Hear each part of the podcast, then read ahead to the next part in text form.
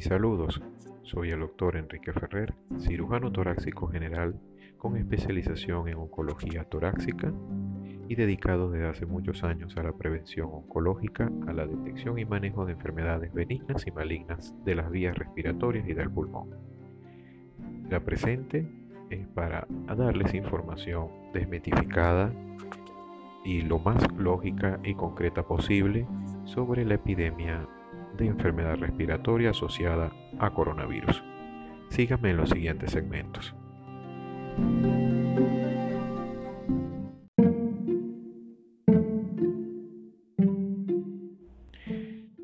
El coronavirus o los coronavirus son un grupo de virus cuya información genética está codificada en moléculas de ARN. Característicamente viven en animales y cuando ellos adquieren la capacidad de infectar al ser humano se denominan zoonóticos.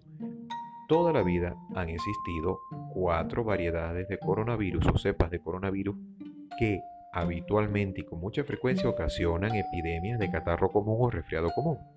Estas cepas son la cepa 229E, la cepa NL63, la cepa OC43 y la cepa HKU1. Sin embargo, en el año 2002 se generó una epidemia de infecciones respiratorias severas letales, en muchos casos.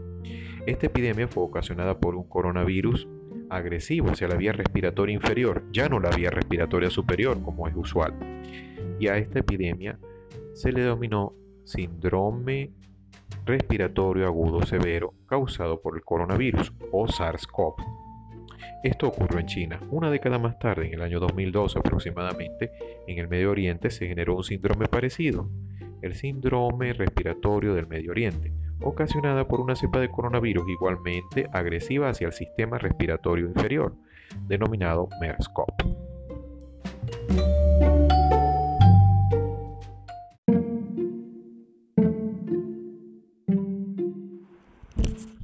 Hay un mito en relación a la consideración de que los coronavirus son virus creados en laboratorio. No, no son virus sintéticos de ninguna manera. Ellos existen en la naturaleza.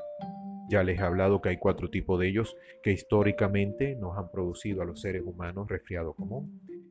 Pero ellos pueden afectar, las formas más agresivas pueden afectar a pequeños animales, generalmente roedores silvestres habitualmente y murciélagos, que como sabemos la mayor parte de ellos tienen su hábitat en zonas peridomésticas.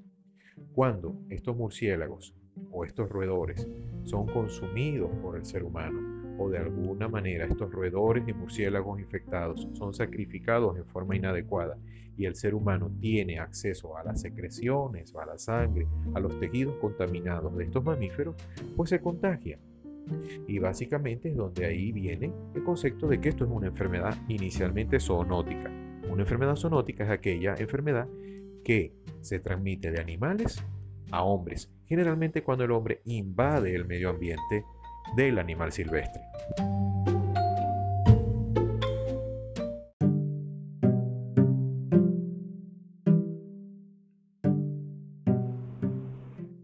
Se ha creado el mito de que el virus SARS-CoV 2019 ha sido creado en un laboratorio en Wuhan. Esto es mentira. En Wuhan existe un laboratorio de alto nivel bacteriológico, uno de los pocos que hay en el mundo, que básicamente se creó por iniciativas del gobierno chino y de entidades universitarias de distintas partes del mundo a fin de estudiar estos grupos virales.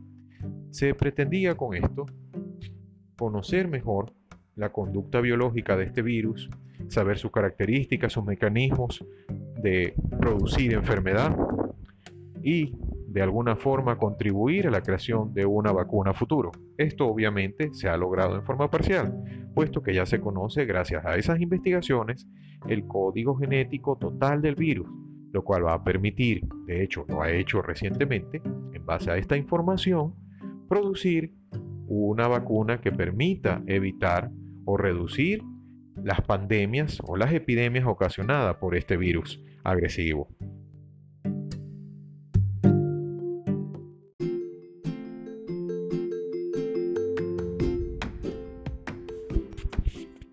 ¿Por qué este virus ocasiona enfermedad respiratoria severa. Bueno, los virus tienen distintas afinidades por componentes celulares de distintas partes del cuerpo. Hay virus que ocasionan diarrea, hay virus que ocasionan conjuntivitis y hay virus que ocasionan infección respiratoria superior, por ejemplo, un resfriado común, es decir, una rinofaringitis viral, o que ocasionan infecciones respiratorias bajas, es decir, traqueobronquitis o neumonía, como es el caso de este coronavirus. Eso se debe a que el virus tiene una molécula proteica llamada molécula spike o engancho o en espina que tiene una gran afinidad por la enzima convertidora de angiotensina 2.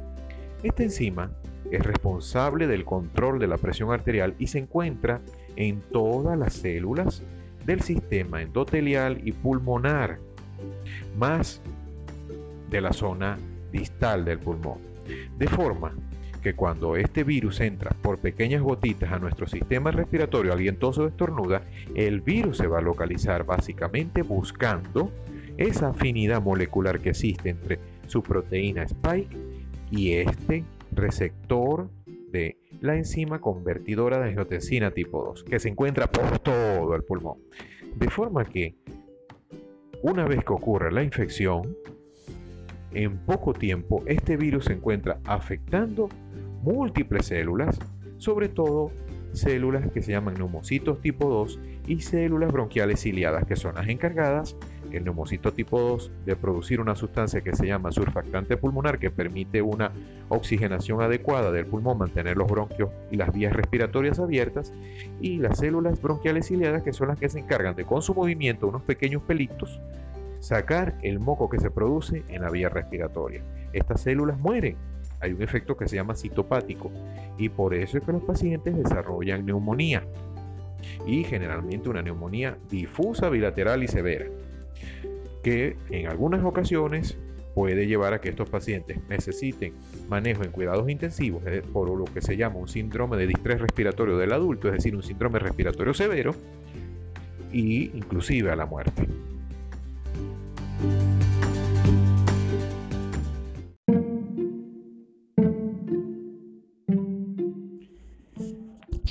La epidemiología de esta epidemia, ¿cómo ocurrió?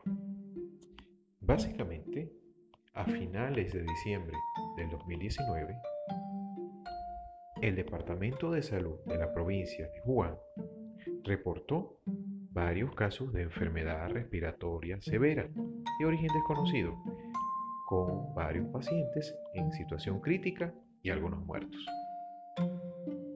Al poco tiempo, el gobierno chino haciendo investigaciones epidemiológicas en la zona de Wuhan, logró demostrar que varios de los casos provenían de personas que trabajaban en el mercado de la localidad, sitio en el cual característicamente, tradicionalmente, se sacrificaban animales silvestres de cacería. Además, se vio que en muchos casos estaban afectados varios familiares, zonas que hacían estas ventas. Esto llevó a la medida epidemiológica de cerrar el mercado, considerando que este había sido la fuente principal. Hay que considerar que esta provincia es el hub de varios sistemas de transporte, además de que era el año nuevo chino, de forma tal que se dieron las condiciones adecuadas para crear una epidemia. Además, muchos casos de esta infección por el coronavirus SARS-CoV-19 son asintomáticas o leves, lo cual fomentó la movilización de personas sin síntomas o con muy pocos síntomas. A diferencia de las epidemias de SARS 2002 y MERS 2012, que eran epidemias de pacientes con graves infecciones respiratorias, muchos síntomas y muy graves. Esto permitió un mejor control. Ahora, hay que considerar que buena parte de la epidemia de SARS 2002 y MERS 2012 fueron en un ámbito hospitalario, es decir, se afectaron básicamente pacientes hospitalizados, contagiados por otros pacientes o por el personal sanitario. Esto es lo que se espera también que ocurra con esta epidemia, si no se toman las medidas adecuadas de control intrahospitalario, es decir, la diseminación nosocomial de esta infección es muy frecuente y deben tomarse todas las medidas necesarias para que personas con la infección no acudan a visitas, por ejemplo a hospitales, puesto que pueden desencadenar infecciones severas en pacientes delicados y con ello su muerte.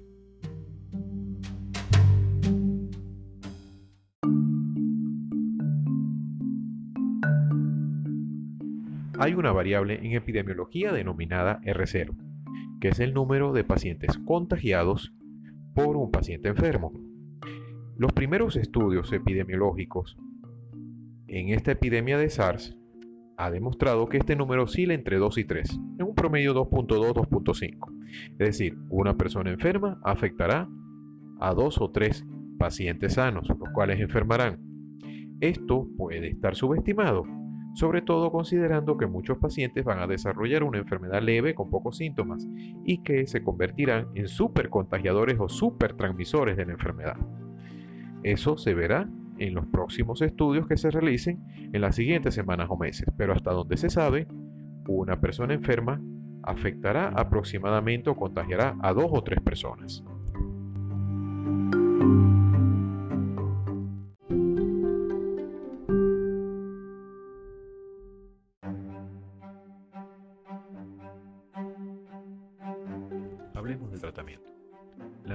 De pacientes con esta infección cursarán con un cuadro respiratorio leve, fiebre alta, dolor muscular y tos exigente, muchas veces seca y a veces con moco fluido.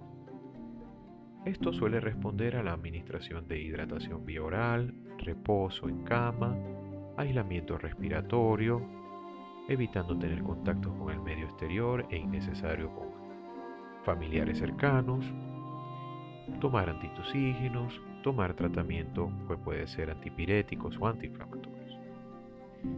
Casi todos los pacientes estarán muy bien en el transcurso de 8 a 15 días. Sin embargo, un pequeño porcentaje, alrededor del 8 al 15%, dependiendo de la estadística que usemos, desarrollan un cuadro respiratorio severo, que requiere hospitalización para normalizar la cifra de oxígeno y quitar la sensación de opresión o dificultad respiratoria se ha probado tratamiento específico, es decir, para matar el virus. Básicamente se utilizan unas drogas que se llaman antirretrovirales, debido a que este es un virus RNA parecido en su sistema genético o de reproducción al virus de HIV. Entonces se utiliza una droga denominada Remdesivir, que tiene resultados promisorios cuando se ha utilizado en macacos enfermos por este virus. También se utiliza lopinavir con ritonavir lopinavir con ritonavir combinado con interferón, e inclusive se ha utilizado con buenos resultados plasma de personas que se han recuperado, es decir, plasma de convalecientes y anticuerpos monoclonales. Pero la eficacia y seguridad de estas drogas todavía requiere más ensayos clínicos y en eso se está.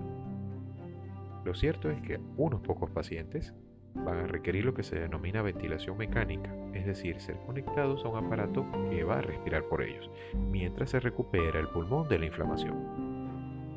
Algunos pocos desarrollan lo que se llama falla multiorgánica, es decir, empieza a fallar no solamente el pulmón, sino el hígado, el sistema cardiovascular, con alto riesgo de fallecimiento. Pero por suerte, esto es menos del 2 o 3% de los casos.